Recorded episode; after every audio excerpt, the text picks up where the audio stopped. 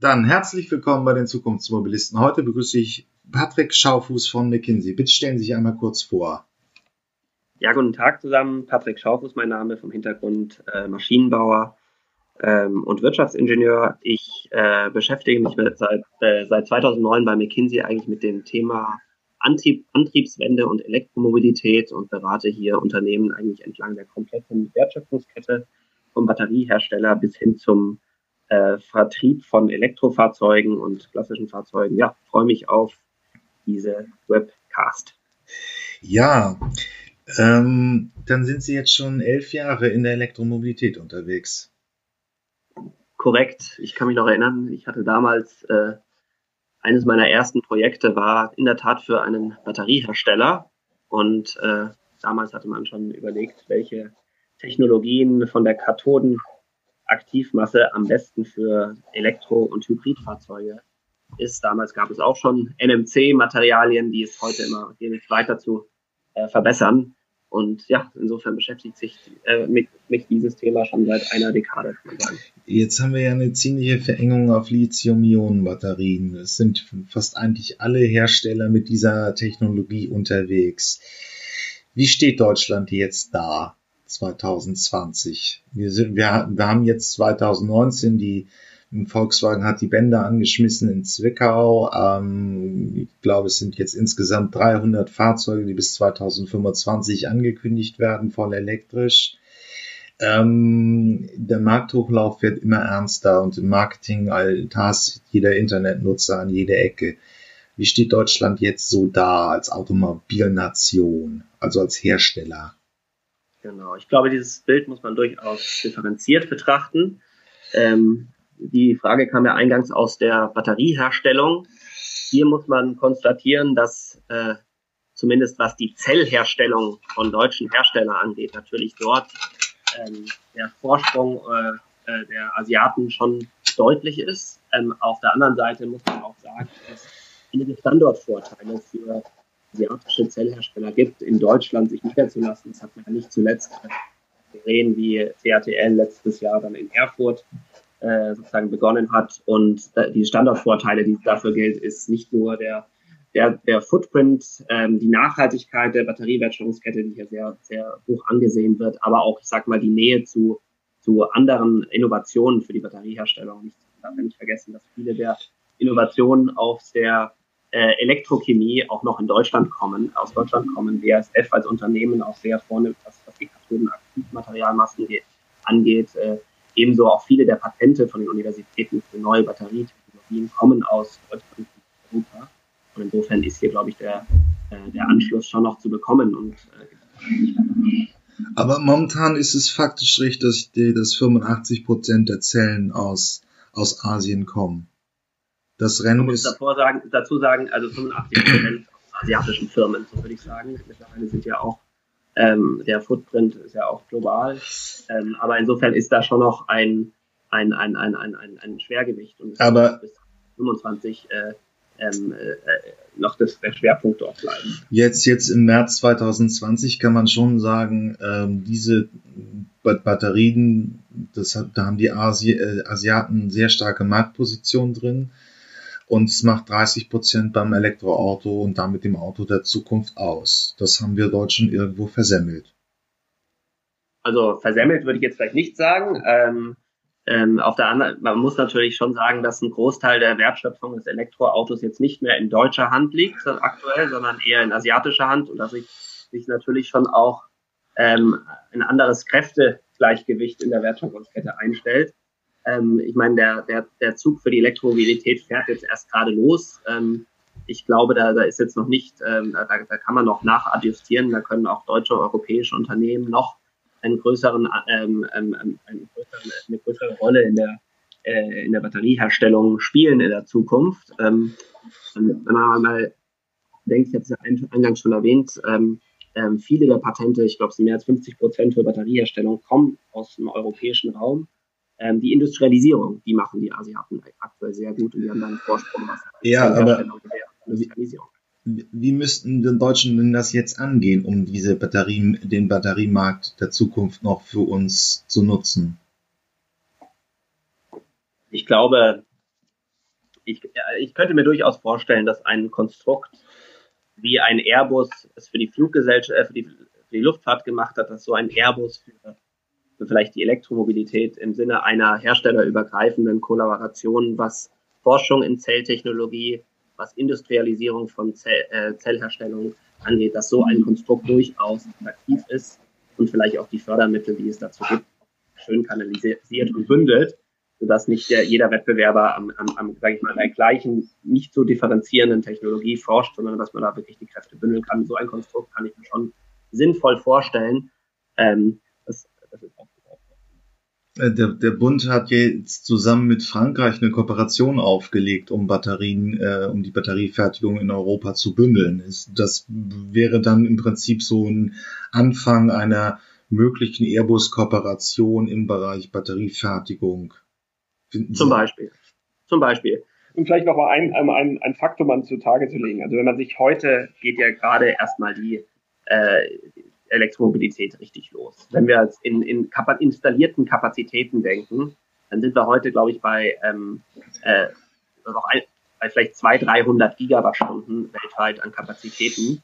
Diese Kapazitäten bis 2030 werden sich zwischen 14 und 19-fach vergrößern. Wir reden dann über 3000 äh, Gigawattstunden Kapazitäten. Da wird noch viel aufgebaut sein. Ein Großteil wird auch, äh, ein, ein, ein gewisser Anteil auch in Europa. Und da werden sich ja die unterschiedlichen Unternehmen drum kümmern, äh, darum kämpfen, wer, wer diese Kapazitäten aufbaut. Und da könnte so ein Konstrukt durchaus einen, einen Anteil verdienen. Ähm, aber ja, dann nochmal zurück in die Geschichte der, der modernen Elektromobilität. Ähm, wie beurteilen Sie so als Unternehmensberater die politischen Steuerungsmaßnahmen der letzten, ja, sind ja genau jetzt elf Jahre, wo es den ersten nationalen Entwicklungsplan Elektromobilität gibt? War das, hat der Bund sich hm, gut geschlagen in der Etablierung dieses neuen Technologiefeldes? Also vielleicht ähm, vorneweg, also ich würde ungern jetzt äh, die Politik sozusagen beurteilen, ja. rückwirkend, aber ich kann an, an ein paar Fakten kann man natürlich schon ein paar Sachen festmachen. Ich glaube, äh, was sicher, sicherlich noch an der einen oder anderen Stelle Nachbesserungsbedarf hat, ist, wie steuert man Elektromobilität, sage jetzt mal industrieübergreifend. Ähm, bis dato war es hauptsächlich eigentlich eine Herstellerverantwortung Verantwortung der Automobilhersteller, sozusagen gewisse Regulierungsziele, CO2-Ziele zu erreichen. Ähm, um damit es sozusagen richtig funktioniert und auch im Ökosystem Elektromobilität das gut aufgebaut werden kann. Ich glaube, müssten, müssen mehrere Industrievertreter an den Tisch. Da müssen die Energieversorger, da müssen die ähm, Energieversorger an den Tisch, da müssen die, sag mal, die Infrastruktur ähm, Ausbauer an den Tisch, um, um dann sozusagen ein, ein, ein, ein gleichmäßiges, ein, ein, ein, sinnvolles Ausrollen der, der, der Elektromobilität zu haben. Denn was finden wir jetzt vor? Die Automobilhersteller haben, Sie hatten es eben schon erwähnt, also PHEVs und LE und EV-Fahrzeuge 600 bis 2024, die gelauncht werden. Ähm, sind genug Ladesäulen vor Ort? Fraglich, ist die Energie ausreichend erneuerbar, dass sozusagen der CO2-Footprint auch entsprechend ist? Das sind alles so Fragen. Ich glaube, das wird oft nicht zu Ende gedacht. Es gibt immer ein Top-Down-Ziel, CO2 95 Gramm. Die Hersteller müssen nachlegen, aber was bedeutet das jetzt für Ladeinfrastruktur? Was bedeutet das für Energieversorgung, für die Netze? Und ich glaube, das, da sind alle richtigen Parteien an dem Tisch. Und da wünsche ich mir manchmal eher so einen industrieübergreifenden Konsens, wie man denn Elektromobilität jetzt sinnvoll auch nach vorne bringt. Ähm, ja, aber dann verlassen wir mal die Hersteller. Wie steht's denn jetzt ums Ökosystem, ähm, ums Elektroauto? Die Ladesäulen sind da, die Ausbauziele sind jetzt schon da. Ähm, es wird immer mehr ausgebaut, aber wo klemmt es denn momentan noch? Also vor allen Dingen, wenn man sich, das ist ja jetzt praktisch dann schon, schon sehr, sehr käufernah. Die ersten Fahrzeuge sind ja nun da. Also die europäischen Großserienhersteller haben die Kompaktklasse nun relativ gut mit elektrischen Fahrzeugen bestückt. Mhm. Äh, es gibt noch ein paar Lücken im Angebot. Große Kombis fehlen und ähm, gut, sie verkaufen die äh, SUVs, ähm, die ja auch im fossilen Bereich sehr gut laufen. Mhm. Da gibt es jetzt einfach schon Fahrzeuge. Wo ist das Kundenerlebnis jetzt? eben noch ein bisschen ausbaufähig und wo könnte, ja, und wo hat da dann auch eben der Staat noch ein bisschen äh, Nachbesserungsbedarf? Also, dass man wirklich ein vernünftiges Ökosystem hat, das so funktioniert, wie praktisch der Verbrenner funktioniert hat. Ja, also wenn wir uns ähm, anschauen, was eigentlich die Hauptsorgen ähm, sind der, der Kunden, und wir haben auch unsere Umfrage, die wir fast jährlich machen, dann ist, sind die Hauptsorgen der Kunden heutzutage rund um das Thema ähm, Ladeinfrastruktur und äh, Reichweite. Ähm, das ist in, in Deutschland äh, sind es mehr als 50 Prozent der Sorgen, die genannt werden. In anderen Ländern ist es noch deutlich, zum Teil noch deutlich größer, aber in Deutschland 50 Prozent sehr betrachtlich. Also ich glaube, da ist insbesondere schon Nachholbedarf, ähm, den Kunden mal zu vermitteln, wie funktioniert eigentlich das Laden, ähm, wie funktioniert ein, eine, eine seamless Experience zwischen ich, ich lade zu Hause, ich lade in der Arbeit, ich lade beim Supermarkt und ich lade in öffentlichen Ladestationen. Das ist dann in Summe vielleicht auch noch ähm, äh, äh, mit einem einer möglichen App zu bedienen und nicht wie es heute ist, dass man teilweise, wenn man durch Deutschland fahren muss, muss sich mehrere runterladen muss. Also ich glaube, da eine sehr sehr intuitive ähm, äh, Bedienung, Navigation zu Ladesäulen, das ist heutzutage noch nicht gegeben und da sind auch die Hersteller, die Dealer zum Teil auch überfragt, wenn jetzt einer ein Kunde kommt und er, wohnt in einem, in einem Gebiet X, wie denn sein Lade äh, halt sein Laderhythmus in der Woche aussehen wird. Also ich glaube, das Thema Ladeinfrastruktur ist nur ein, ein Thema, an dem Hersteller, Ladeinfrastrukturhersteller ähm, in Summe noch arbeiten müssen. Ähm, es ist ja so ein bisschen so eine Frage, dass wir, ähm, das wird ja auch häufig kritisiert und dass die Autoindustrie praktisch durch dieses Steckerchaos in Anführungszeichen so ein bisschen die Auto Elektromobilität ausbremst. Aber man kann eigentlich, wenn man es vergleicht, sagen, die Ladeinfrastruktur ist heute so ein bisschen da, wo der Mobilfunk Anfang der 90er Jahre war. Also viele kleine Anbieter mit unterschiedlichen Ansätzen, mit unterschiedlichen Angeboten, ähm, die ähm, auch interessante Angebote haben, aber es ist noch nicht so, wie es heute ist. Ich habe irgendwie eine Flatrate und schaue da zweimal im Jahr nach, ob das noch der beste Anbieter ist und dann ist gut. Also ja, ich glaube, das könnte man recht gut so, so ausdrücken. Und in der Tat, ja. Ja, und dann ist halt die Frage, es ist, äh, nehmen wir den Mobilfunk als Beispiel, so, ähm, wie, wie wird sich der Markt dann weiterentwickeln? Sind wir eine Konzentration unter den äh, Ladeinfrastrukturanbietern? Wir haben ja klassische Economies of Scale, also desto mehr Ladestruktur äh, Infosäulen ich anbiete, desto, desto besser für mich, desto äh, von der Kostenseite her optimal. Optimaler wird es. Wird es eine Konzentration geben? Und was will der Kunde eigentlich? Der Kunde will eigentlich so eine Lösung haben wie Mobilfunk, oder? Genau, ich denke schon, aber ich glaube, der, der Weg, äh, grundsätzlich ist ja schon mal gut, dass es, dass es fragmentiert ist und dass es viele Ladestationen gibt und dass der Markt sich bewegt. Ich glaube, was, was, was aktuell noch fehlt, aber es gibt ja schon die, die ersten ähm, ähm, Unternehmen, sind sozusagen Aggregatoren, Plattformen, die sozusagen über die unterschiedlichen Anbieter sozusagen dann ähm, eine Plattform bilden, sodass der Kunde über diese Plattform Zugang zu den einzelnen Anbietern hat. Das ist ja mit, ähm, mit, mit ein, zwei Unternehmen, die sich gerade äh, eigentlich etablieren, eigentlich auch schon gegeben. Ich glaube, das wird der Weg sein. Also wir werden irgendwann einen, einen Konsolidierungsprozess im Markt sehen, dass die Größeren die Kleineren übernehmen.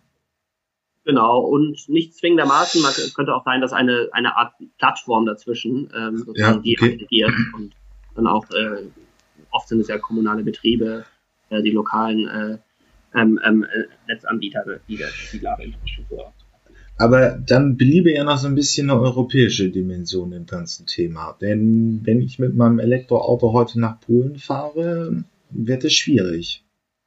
Und das erwartet man eigentlich als Autofahrer schon, wenn ich, wenn ich praktisch, äh, wenn ich von dem Verbrenner her komme, dass es einfach keine großen Schnittstellen dazu gibt. Ja, ich glaube, mit, mit Ionity ist ja zumindest der erste Schritt getan, was einen, einen flächendeckenden Ausbau des Netzes, des Schnellladenetzes angeht. Ich glaube, für die einzelnen, äh, ja, für die, äh, die, die anderen öffentlichen Ladeinfrastruktionen, die, die jetzt nicht Schnellladestationen sind, auch diese, diese Plattformen, die werden ja nicht auf nationaler Ebene ähm, ähm, geben, diese Aggregatoren, sondern die werden dann auch, äh, sage ich mal, auf europäischer Ebene versuchen, die einzelnen Ladestationsanbieter zu aggregieren, auch seamless von Nord nach Südeuropa fahren kann und dort laden Ja, gut, aber wir sind jetzt nun 2020 und die Fahrzeuge sind einfach irgendwo da. Das habe ich ja auch erwähnt. Wir haben jetzt, glaube ich, 18 elektrische Transporter auf dem Markt. Mhm. Es wird für immer mehr ähm, Unternehmen, Privatkunden auch, ähm, ein Thema, sich ein Elektroauto einzu, äh, einzuführen. Teilweise mhm. sukzessive. Es gibt ganz wenige. Clever Shuttle war hier schon zu Gast bei den Zukunftsmobilisten. Die haben natürlich gleich schon 2015, 16 ähm, ihre kompletten Fuhrpark auf Elektrofahrzeuge umgestellt, aber das ist eher eine Ausnahme.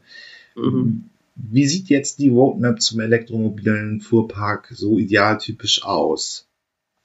Und mit Fuhrpark meinen Sie die, ähm, die Fuhrparke der, Parke der Unternehmen? Genau wer könnte jetzt schon umstellen, wer sollte umstellen, also wenn man da so ein paar Kriterien herausarbeiten müsste.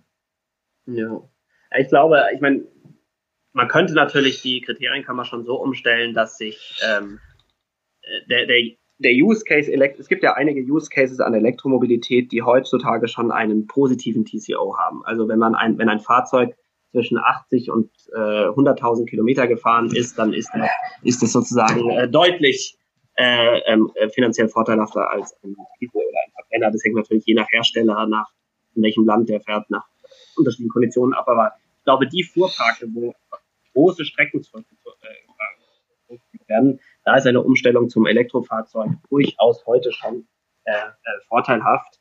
Und ähm, ich glaube, dass sich das ähm, ein Elektrofahrzeug sich eigentlich ganz nahtlos in, in jedem der Fuhrparker ähm, eingliedert. Das sind die, die, mal, die Geschäftsautos der Unternehmen, ähm, äh, die Pendler, die jeden Tag zur Arbeit fahren und die Möglichkeit haben, zu Hause oder in der Arbeit fahren können, die, die, die, die, die Vermieter, Vermieter von, von Autos, die Mietwagenunternehmen, ähm, die können gewissen einen Teil der, der Flotte schon elektrifizieren.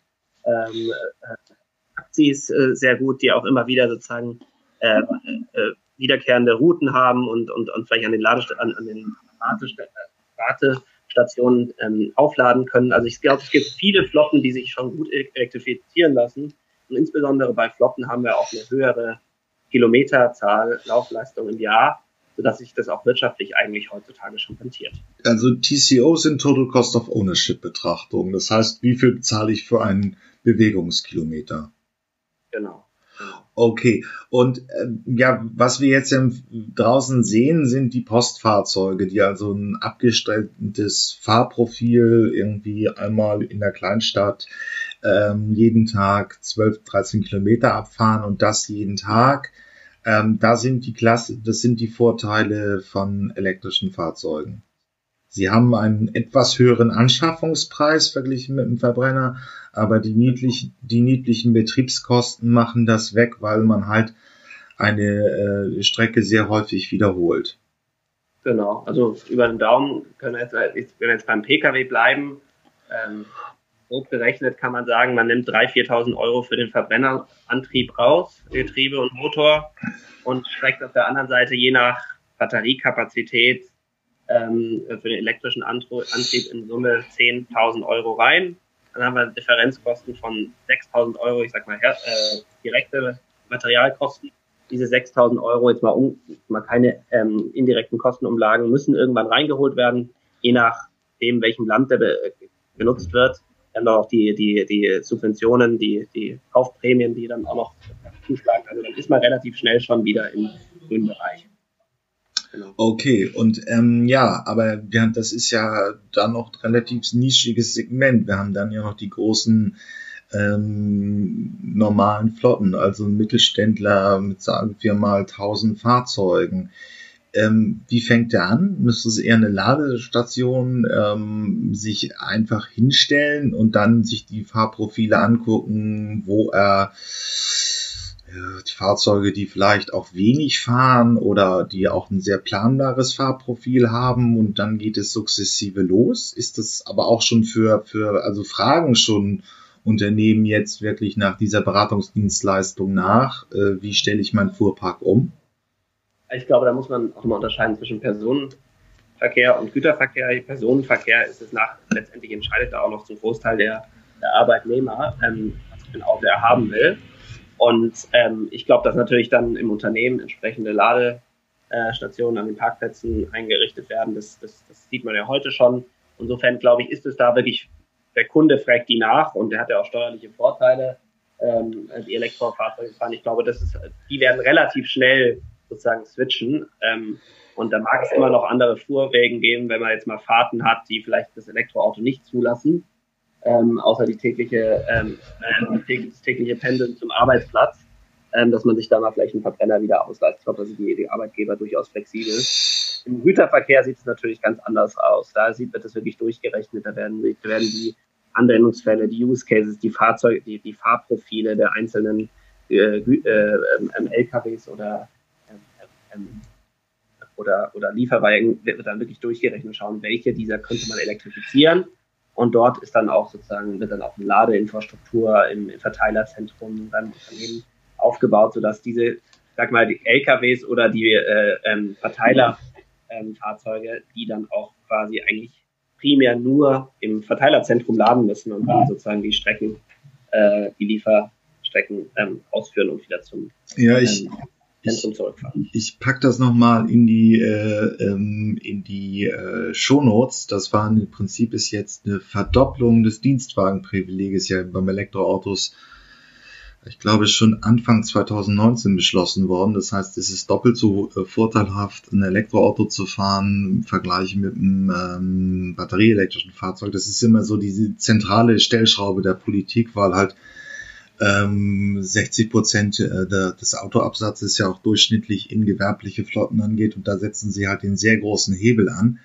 Aber ähm, ähm, ja, aber wenn man sich das jetzt vorstellt, also man stellt die Güterlogistik um, wie viel muss man denn eigentlich erstmal für so eine Ladeinfrastruktur investieren? Also ich stelle mir das jetzt so vor, wenn ich, äh, sagen wir mal, ein Verteilzentrum hätte im, um, im Umkreis von Hamburg und äh, das sind eben die gesamten Transporter, die die Innenstadtbelieferung übernehmen, lassen Sie es 500 Fahrzeuge sein. Ähm, wie, wie, wie, wie, wie, viel wie viel Investitionen muss ich dafür tätigen, um das wirklich vernünftig laden zu können? Ähm, also die, die, die Zahlen habe ich jetzt nicht im Kopf. Ja. Man rechnet für, für eine Lade, Ladesäule, das sind schon so ähm, ähm, 10.000 Euro. Die können dann vielleicht zwei ähm, LKWs bedienen. Also sagen, das ist noch nicht mal schnell laden. Das wird dann noch relativ schnell schneller geladen werden muss, steigen die Kosten noch exponentiell an. Ähm, wir rechnen in unseren, ich sag mal, TCO-Kalkulationen für den Lieferverkehr auch immer die Ladeinfrastruktur mit dazu. Ähm, das sind dann auch entsprechende ähm, auf einen Kilometer runtergerechnet zwischen fünf und zehn Cent pro Kilometer, die dazukommen. Ähm, die rechnen wir auch immer, immer mit dazu. Das ist insbesondere in der Anfangsphase, wenn die äh, investiert werden müssen, auch entscheidend. Wenn man sich da so die manche anderen Kalkulationen an, anschaut von gewissen Herstellern, die sehr, sehr ähm, aggressiv in den Güterverkehr drängen und dort elektrifizieren wollen, insbesondere die amerikanischen, dann sieht man, dass dort sehr, sehr äh, radikale Annahmen auch oft hinter in den Rechnungen stecken, von wegen äh, keine Kosten für Laderinfrastruktur. Das zeigt dann nur der Steuerzahler oder wer auch immer. Sehr, sehr günstige Strompreise, die auch wirklich deutlich unterhalb der, der verfügbaren industriellen Strompreise liegen. Also da, da versuchen wir schon immer sehr realistische Rechnungen zu machen, aber auch im Anbetracht dieser realistischen Rechnungen unter Einbezug der Infrastrukturkosten, mit realistischen, sage ich mal, industriellen Stromkosten, die wir ansetzen, ähm, ähm, gibt es einige Segmente im Güterverkehr, für denen sich der, der, der, der, der, der Elektroantrieb lohnen wird.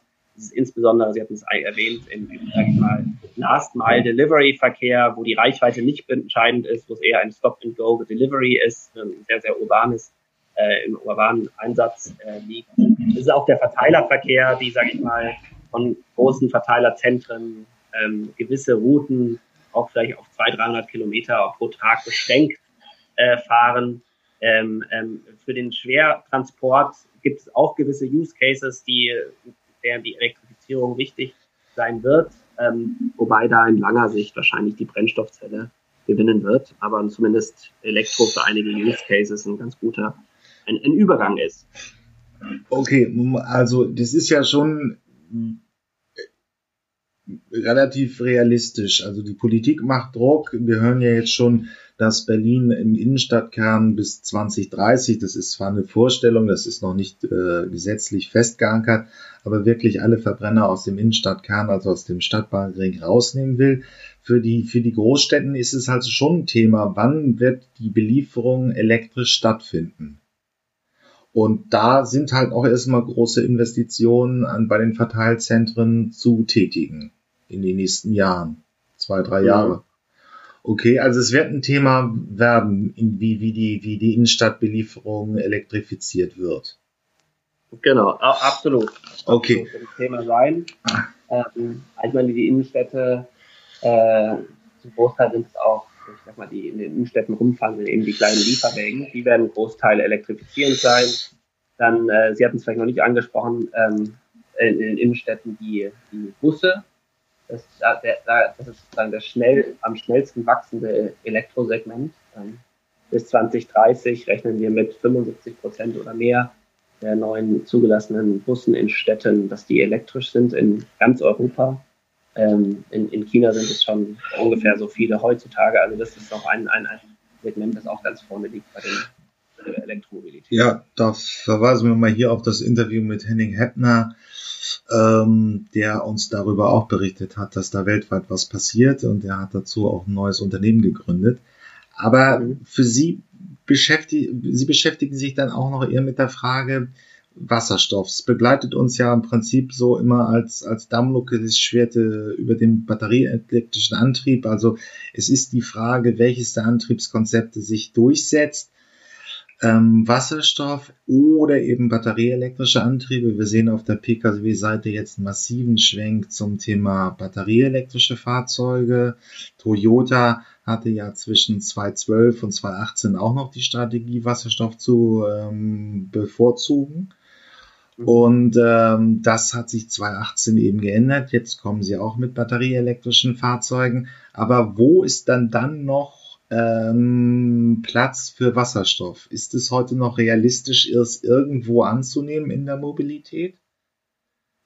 Ganz klar ja. Ähm, ich glaube, wir machen auch einen Fehler, wenn wir behaupten, es ist ein Entweder-Oder. Ähm, es ist letztendlich wird ein, langfristig gesehen wird es ein Und sein.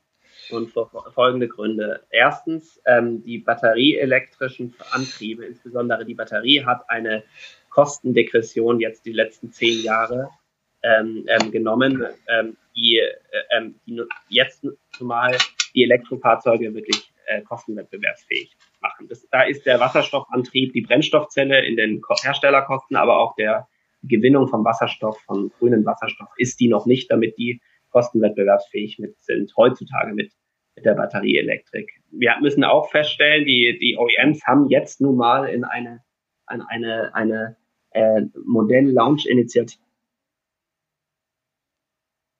24, die auf den Markt kommen werden. Äh, das ist jetzt für den, die erste Welle an nachhaltiger Mobilität erstmal genug. Aber ich sage mal, in der zweiten Welle wird die Kosten für Brennstoffzelle werden weiter runtergehen.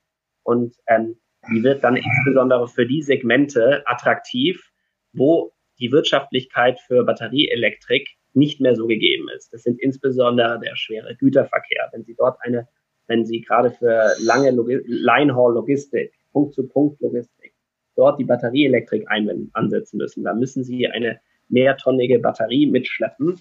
Ähm, die Kosten, die selbst bei unter 100 US-Dollar für diese Batterie sind, sind horrend. Äh, die Ladeinfrastruktur für, für die Line-Haul-Logistik ist auch nicht so leicht umzusetzen. Ähm, da wird die, wird die Brennstoffzelle letztendlich ähm, deutlich günstiger sein. Und, und letztendlich im, im, im, sag ich mal, Langzeit sehen, glauben wir, dass es eben komplementär sein wird, die Batterieelektrik insbesondere für Städte, für die kleineren Segmente, für den Lieferverkehr und die Brennstoffzelle für die schwereren Fahrzeuge und für den Schwergütertransport. Ähm, Sie hatten eben auch noch mal Japan angesprochen, vielleicht einen Punkt dazu. Äh, Japan ist nicht ab, abgegangen, ist nicht weggegangen von der Brennstoffzelle zur E-Mobilität. Haben jetzt halt nur auch gesehen, dass die erste Welle insbesondere Elektromobilität sein wird. Aber langfristig baut Japan ganz stark auf die Wasserstoffmobilität, weil es die einzige Möglichkeit ist, den Transportsektor eigentlich nachhaltig zu dekarbonisieren. Insbesondere sind die ganzen Kernkraftwerke dann langsam runtergefahren. Also Ähm, Linehorn-Logistik ist für Sie praktisch, das höre ich hier häufiger bei den Zukunftsmobilisten. Es geht darum, wenn ein LKW von Danzig nach Malaga fährt, ist das Verhältnis von Batteriegröße zu Ladevolumen einfach zu ungünstig. Das lohnt sich nicht für einen batterieelektrischen Antrieb, auch mit den sehr viel günstiger gewordenen Batterien, die wir heute haben, verglichen mit dem ja. Zustand von vor zehn Jahren. In dem Feld äh, ist Wasserstoff ein Antrieb. Aber das sind ja auch nur zwei Prozent des globalen äh, Treibstoffvolumens, ist relativ wenig. Und ähm, ja, die Wasserstoffdebatte dann auch mal zum Abschluss. Ähm, sie ist ja schon im 18. Jahrhundert entwickelt worden und äh, kommerziell angewandt worden dann in der Raumfahrt in den 1960er Jahren. Trotzdem in diesem äh, vergleichsweise langen äh, Entwicklungshorizont ist sie nie kostenwirksam geworden. Es ist heute noch, man braucht immer noch vier, viermal so viel Strom wie beim batterieelektrischen Fahren. Der Webfehler an dem System ist ja immer noch, dass ich Energie aufwenden muss, damit ich Energie in einer Form habe, mit der ich äh, Mobilität bewerkstelligen kann. Ähm, Warum sind Sie so optimistisch, was die Kostendegression ähm, beim Wasserstoff angeht? Also warum erwarten Sie, dass das ähm, doch mal einen Durchbruch hat ähm, und dann eben wirklich äh, äh, kostengünstiger wird, als es vergleichsweise heute 2020 ist und dann eben auch einen Beitrag in der Zukunftsmobilität leisten kann? Ja, äh, aus, aus, aus folgenden Gründen. Und zwar erstens, ich meine, das Elektroauto, das gab es auch schon viel länger, das gab es sogar länger als den Verbrenner. Insofern fragt man da jetzt auch nicht, wieso kommt es jetzt erst. Also ähm, und die Brennstoffzelle wird ein bisschen aus, wird irgendwann wettbewerbsfähig sein von folgenden Gründen. Erstens, die Brennstoffzelle, die Herstellung wirklich der Technologie, die wird mit den zusätzlichen Skalen wird die Technologie runterkommen und dann sind wir zumindest was, was die, was die Herstellkosten angeht, ähm, günstiger als, als, als, als ein, als ein batterieelektrischer, zum Beispiel schwer Gütertransport ähm. Ähm, dann ist die Herstellung von Wasserstoff hatten Sie angesprochen, ein richtiger Grund. Äh, insbesondere die Herstellung von grünem Wasserstoff äh, durch Wasserstoffelektrolyse ist sozusagen in der Kette nicht effizient, weil man erst den Strom gewinnen muss und dann wiederum den Wasserstoff äh, aus, äh, aus Wasser herstellen muss und ihn dann nochmal transportieren muss und wieder einsetzen muss. Also es ist natürlich eine Verlustkette in der Entwicklungskette, das ist äh, unbestreitbar, aber ich, wenn ähm, ich sag mal, erneuerbare Energien an gewissen Orten dieser Welt wirklich nah, nahelos äh, unbegrenzt verfügbar sind, dann spielt diese, Wirk, äh, diese Wirkkette eine untergeordnete Rolle. Und okay. ähm, Japan macht ja auch dieses Beispiel vor, die versuchen sich den, den Wasserstoff eben aus, äh, aus, aus, aus, aus Australien grün zu erstellen und zu sichern und dann zu transportieren, weil es letztendlich eine, den Wasserstoff kann man genauso wie Öl gut transportieren einfacher, als es teilweise ist, den Strom ähm, ähm, zu transportieren. Also das, um das nun zu bündeln, es, es kann dann eben diese Konzepte geben, dass ich einfach äh, sehr viel Solarenergie in Australien habe, daraus Wasserstoff mache und das kann dann einen Beitrag eben in der Mobilität in Asien oder speziell in Ihrem Beispiel in Japan liefern. Genau.